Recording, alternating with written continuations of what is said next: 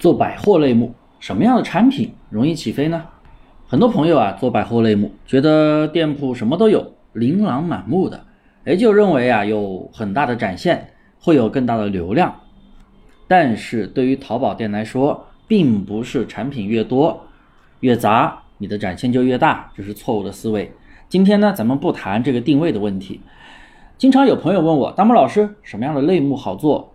其实我们必须要清楚，你在淘宝卖东西，客户买东西，它其实就是一个供需关系，需求大了，那么卖的自然就多了，销量自然就好了。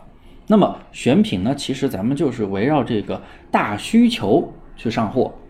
现在很多做店群的朋友啊，上百货啊，都去刷动销，但不是都能起飞。那些起飞的店铺都是上的什么样的产品呢？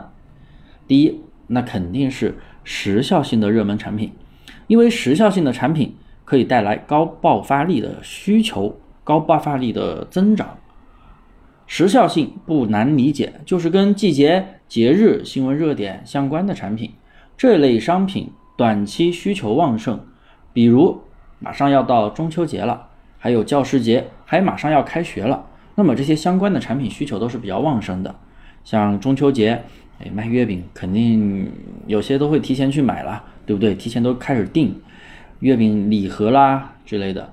哎，像教师节啊，教师节相关的一些礼品呀，还有就是开学，开学有什么东西呀，对不对？分小学、中学、大学，是不是？学生用品、文具、书包，那都是需求非常旺盛的产品。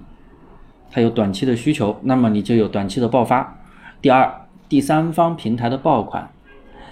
的一些热门商品，比如说拼多多啦、抖快红啊、抖音、快手、小红书等第三方平台的一些热门爆款，你上到淘宝也是容易有流量的。所谓的刷动销，它是提升了店铺的坑产和权重，那自然也会带来流量。但是你选品做的不到位，你选的一些没有热度的东西，那肯定没有人家时效性的选品爆发力强，对不对？第三。也有人呐，专门去同行店里找产品。不过呢，不要去找那种同行卖得好你就去卖，人家卖得好不一定你卖得好。我们也要分析一下数据是否是潜力款。因为我给我的一些学员诊断过很多那种百货店铺，我也发现很多卖得好的，恰恰也就是那些潜力款。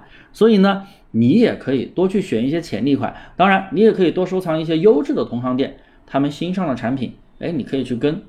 因为优质的同行店上货可不是随便上的，当然这是一个比较懒的做法。总结一下，容易爆发的产品啊，一定是那种时效性的热门商品，这样的产品才具有高爆发力，因为有高需求。但是呢，来得快，走得也快，所以啊，你得不停的去布局。不过赚钱不就如此嘛？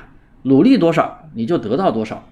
对于我们普通老百姓来说啊，没有躺赚的事情。加油吧，电商人们！